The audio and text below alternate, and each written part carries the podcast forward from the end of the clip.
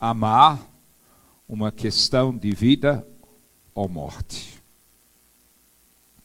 Diz 1 João capítulo 3 e verso 11: Esta é a mensagem que vocês ouviram desde o princípio, que nos amemos uns aos outros.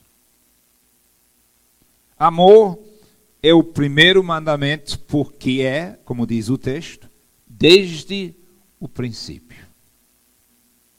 Amor não é algo periférico. E sim, fica no coração da mensagem cristã. Amor é central. Por quê? Porque Deus é amor. Pode ter línguas de homens e anjos, e esperança e fé, mas Paulo diz em 1 Coríntios 13: o maior de tudo é o amor. A primeira virtude na lista de nove do fruto do Espírito Santo, segundo Gálatas 5, 22, 23. Primeira na lista é o que? É amor. Irmãos, o amor tão assim intrínseco do cristianismo, é tão essencial, faz parte do DNA do cristianismo. Tanto que João diz no verso 14 do nosso texto de hoje, em 1 João 3: Sabemos que já passamos da morte para a vida, porque amamos nossos irmãos. Sabemos que já passamos da morte para a vida porque amamos nossos irmãos. Quem não ama, permanece na morte. Podemos dizer então que amar é uma questão de vida ou morte. Amor verdadeiro é evidência essencial de cristianismo. E a ausência dele é certidão de óbito espiritual. Amor verdadeiro é o pulsar de Deus nas suas veias. É fruto do Espírito Santo. Mas em falar sobre esse tema nessa noite, Nesse mundo atual, é preciso explicar, é preciso deixar claro o que é amor. Vivemos num mundo maluco e precisamos explicar o que é amor. Porque, para começar, o conceito amor foi assaltado por Hollywood. Tem tanta coisa que eles, eles retratam que nem existe. Servem para lotar os cinemas ou vender Netflix, etc. Mas bem fora da realidade. E tem tanta coisa também nesse mundo atual de perversão que a gente vê na pornografia e variadas formas de sexo ilícito e doentio que tem nada a ver com amor. O mundo atual quer usar essa palavra amor como licença para tudo imaginável, tudo mais maluco, tudo mais doentio. Mas isso não é amor. Isso não é amor, amor verdadeiro. Amor verdadeiro é carinho é amizade sincera. É sacrifício e serviço em prol de Deus e, e do próximo. Amor verdadeiro é compromisso, é lealdade, é curtir a esposa ou o esposo, é curtir o amigo ou a amiga Amor verdadeiro é saudável. e nunca doentio. Em resumo, amor verdadeiro é viver na imagem de Deus. Amor verdadeiro é como nós, companheiro, rotariano, dizemos. Amor verdadeiro é dar de si antes de pensar em si. É amor ágape. É amor que se dá antes de receber. Ou como João diz no verso 16 desse texto de hoje: Nisto conhecemos o que é o amor. Jesus Cristo fez o que? Deu a sua vida por nós. E devemos dar a nossa vida por nossos irmãos. E em 1 João 4, versos 7 e 8, João acrescenta: Amados, amemo-nos uns aos outros, pois o amor procede de Deus. Aquele que ama é nascido de Deus e conhece a Deus. Quem não ama, não conhece a Deus. Por quê? Porque Deus é amor. Então, irmãos, como é, isso é que é importante, em refletir sobre isso. Como é que esta compreensão de amor verdadeiro, de amor divino, deve afetar a minha vida, afetar as nossas vidas? Na realidade, o amor de Deus atinge todas as áreas das nossas vidas de forma profunda, de forma abençoadora. E é a vontade de Deus que o seu amor cresça mais e mais em nós. Mas irmãos, entendem que aqui não é simplesmente um conceito de paixão supérfluo e passageiro. Por isso, eu já disse ao Ministério de Louvor, eu nem gosto daquela música, apaixonado, apaixonado. Eu já disse, não, não canta essa música. Não, não, não é que é errado e tal, mas transmite uma mensagem leviana do cristianismo. É algodão doce, irmãos. Está com fome? Come algodão doce para ver um negócio. Bota na boca. Hum, e o que é que tem? Nada. Desaparece.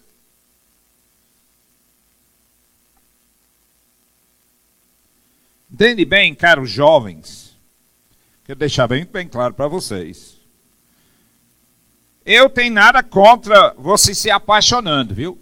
Nada, nada, nada, nada. Eu me apaixonei por Betinha há mais de 52 anos atrás. Foi tiro e queda, misericórdia. Pum. Uau, um tiro aqui. Tum.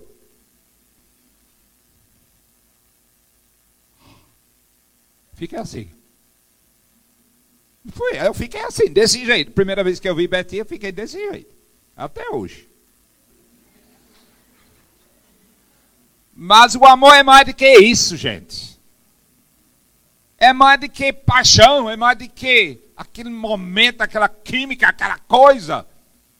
Amor é mais do que isso. Amor desenvolve e amadurece com um bom vinho velho que Jesus guarda para o final da festa.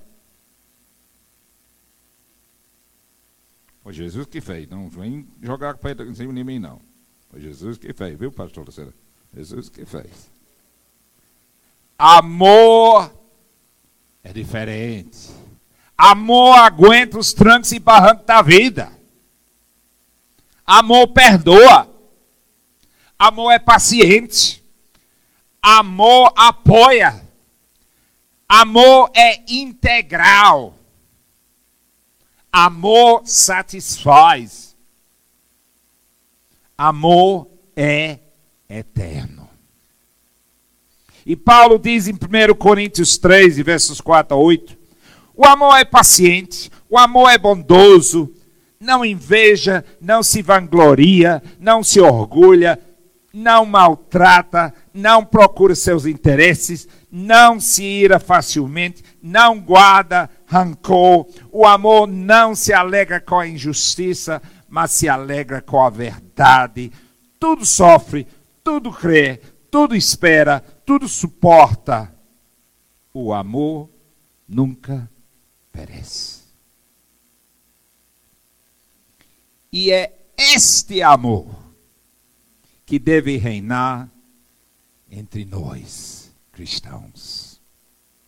O amor cristão não depende simplesmente de casamento, não. E sim existe em Cristo entre irmãos na fé, entre sólidas amizades e entre cooperadores do Evangelho. O amor que Deus quer que a gente viva tem nada a ver com os padrões desse mundo. De obsessão com sexo pervertido cada vez mais louco. Pois como os líderes da SEV, todos ouviram no mês passado, através de Luiz e Raíla, no nosso encontro de líderes,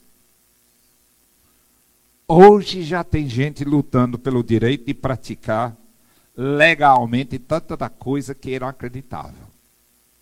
A gente já pensa que já chegou o limite. Chegou nada. Agora estão lutando para os direitos de violência sexual e estupro. Estão lutando para os direitos de pedofilia. É, é, é o direito, eu quero isso e estão lutando pelos direitos de zoofilia. Se você não sabe o que quer dizer, ainda bem. Não quero saber, não. Estão querendo lutar pelos direitos do incesto. E estão querendo lutar pelos direitos, estão lutando pelos direitos da necrofilia. Misericórdia. Irmãos, isso não tem nada, nada, nada a ver com amor. Isso é doença grave de pecado profundo. Isso é uma sociedade podre e dominada pelo maligno, pelo diabo. Isso é perversão abominável. O amor verdadeiro de Deus é puro, é límpido, satisfaz, é eterno. Eterno, sem fim mesmo. Sem o cinismo da boemia de Vinícius de Moraes, que falava que o amor seja infinito enquanto dure. Me poupe.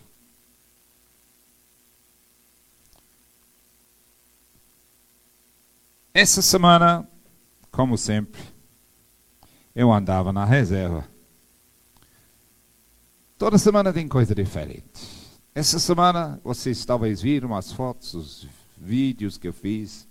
Essa semana. Eu andava debaixo das caibeiras em flor. E a coisa fantástica foi, em certo momento, um ventinho veio, soprou ali, fazendo que muitas flores amarelas lindas caíssem, foram caindo da árvore, logo na minha frente. E eu pensei, puxa, que momento teria sido para uma noiva entrando na igreja no dia do seu casamento, um negócio desse, é? Netinho Érica. Pois é, que cena teria sido. Nessa hora, vocês estão aí, faz o casamento, tipo, e lá vem as flores decorando o casamento. E Deus fala para meu coração: Espera aí, Você é minha noiva. Você faz parte do meu povo. Você é meu. Você faz parte da igreja que é minha noiva.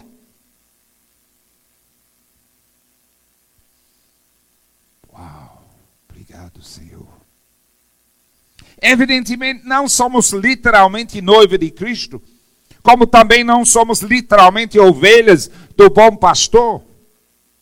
Essas são metáforas que expressam a intimidade e a aproximação que temos com Jesus. Lavando nossos vestes no sangue do Cordeiro. Mais uma metáfora. Se preparando para o banquete celestial de Cristo. Quando receberemos corpos gloriosos espirituais para viver sempre no amor do Senhor. E Jesus disse, em Mateus 22 e 30, na ressurreição, eu estou, eu estou pensando em vivendo sempre no amor do Senhor. Jesus disse: na ressurreição as pessoas não se casam, nem são dados em casamento, mas são como os anjos no céu.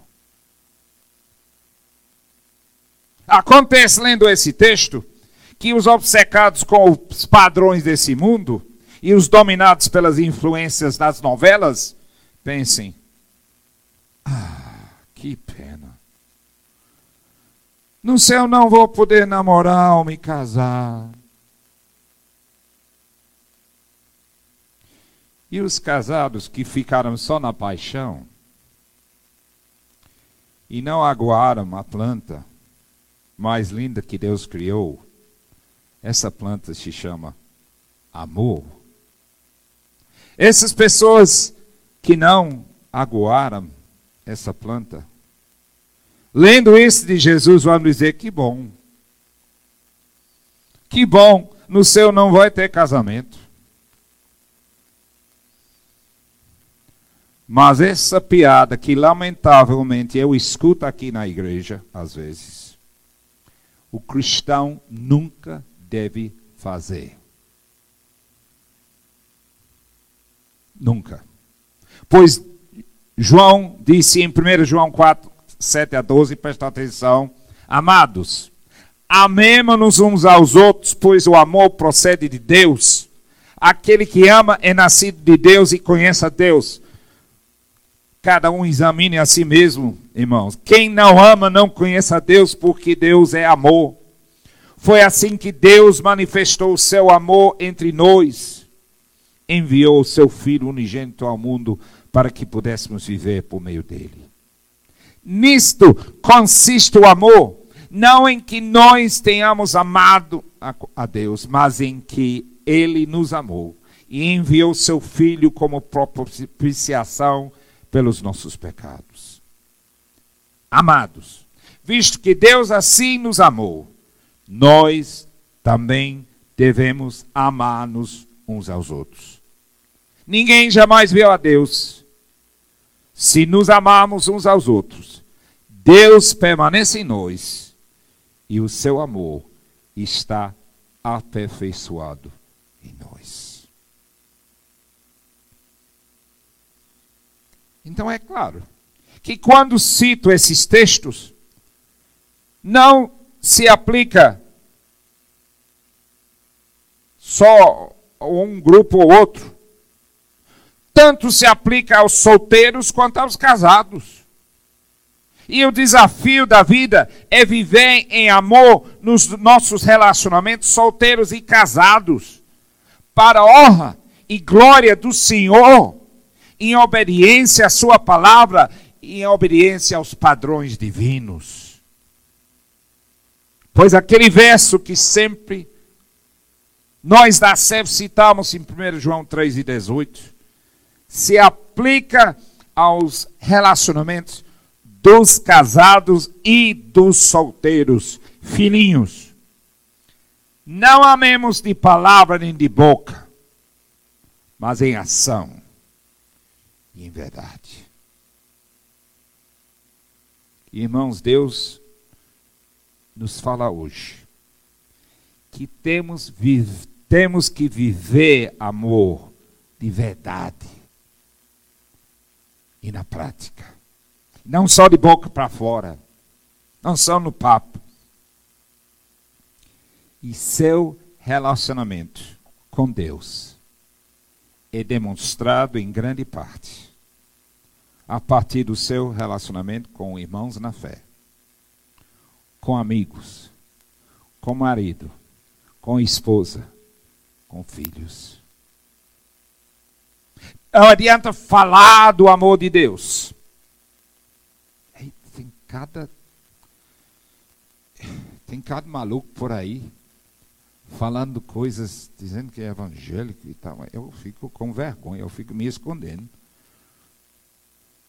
Não adianta falar do amor de Deus como se fosse flutuando nas nuvens e tal, lá vai. Lá foi irmão tal, ó, e tá aí. Hum, deixa ele ir. Não adianta isso, irmão, sem viver e demonstrar esse amor nos nossos relacionamentos e amizades. A Bíblia claramente ensina que o maior mandamento, Jesus disse, o maior mandamento é o quê? É amar a Deus com tudo que temos e somos. E amar o nosso próximo como a nós mesmos. Jesus disse ou não disse? Portanto, vamos cultivar amor entre nós em todos os níveis dentro de casa, na família. E fora de casa. E fora da família. Relacionamento sadio com Deus. É evidenciado pelo nosso relacionamento sadio com os outros. E se você nessa noite está faltando esse amor de Deus, na sua vida. Peça a Deus a sua cura. Peça a Deus a sua transformação. Peça que Deus lhe ressuscite da morte para uma vida plena de amor divino.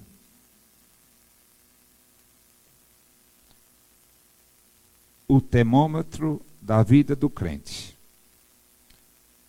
é o grau de amor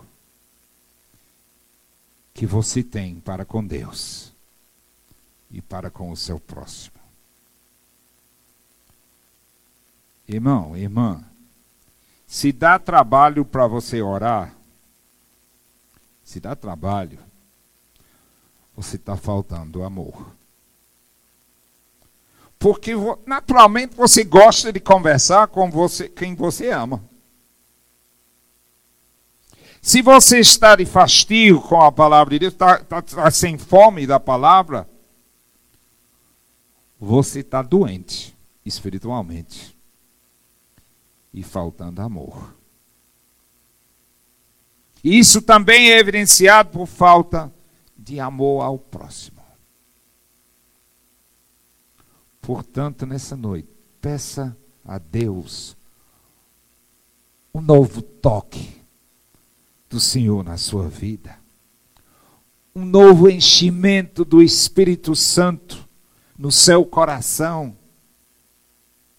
Porque o primeiro fruto do Espírito Santo é amor. E Deus vai lhe dar a vitória. Deus vai lhe dar a vitória para você amar de Jesus para você amar até o seu inimigo. Eu não peço desculpas. Isso é cristianismo. Isso é ensinamento de Jesus.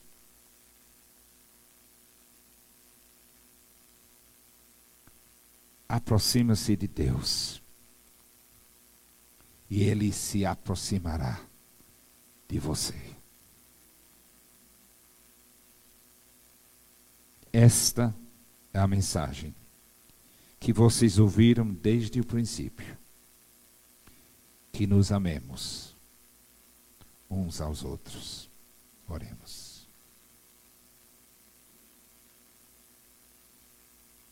Senhor, como a gente estava conversando aqui quinta-feira no estudo bíblico, Senhor, o teu, o teu padrão é sempre muito alto. Mas tu és Deus e não é para menos. Ô oh, Senhor, nos ajude, como igreja, cada um de nós, a amar como tu nos amaste. Nós amamos, Senhor, porque tu nos amou primeiro. Que o teu amor possa reinar nas nossas vidas, nos nossos relacionamentos, nas nossas amizades, nos nossos casamentos, nas nossas famílias, nos nossos ministérios, nos nossos agrupes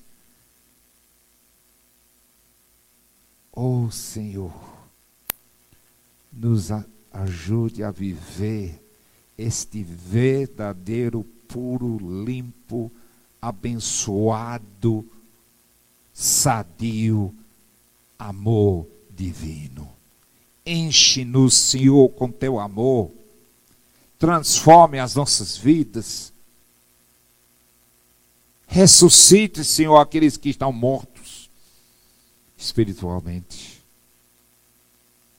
para que possamos juntos viver no teu amor.